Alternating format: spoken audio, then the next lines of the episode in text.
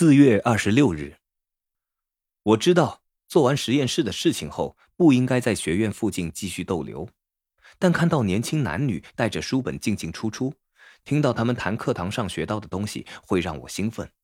我很希望能和他们在波尔校区的餐馆中坐下来喝咖啡、聊天，一起争论政治想法和书本上的问题，听他们谈论诗、科学与哲学，是很让人兴奋的事情。不管谈论的是莎士比亚与尼尔顿、牛顿、爱因斯坦与弗洛伊德、柏拉图、黑格尔与康德，或是所有像教堂的洪亮钟声一样在我的心中回荡的伟大名字，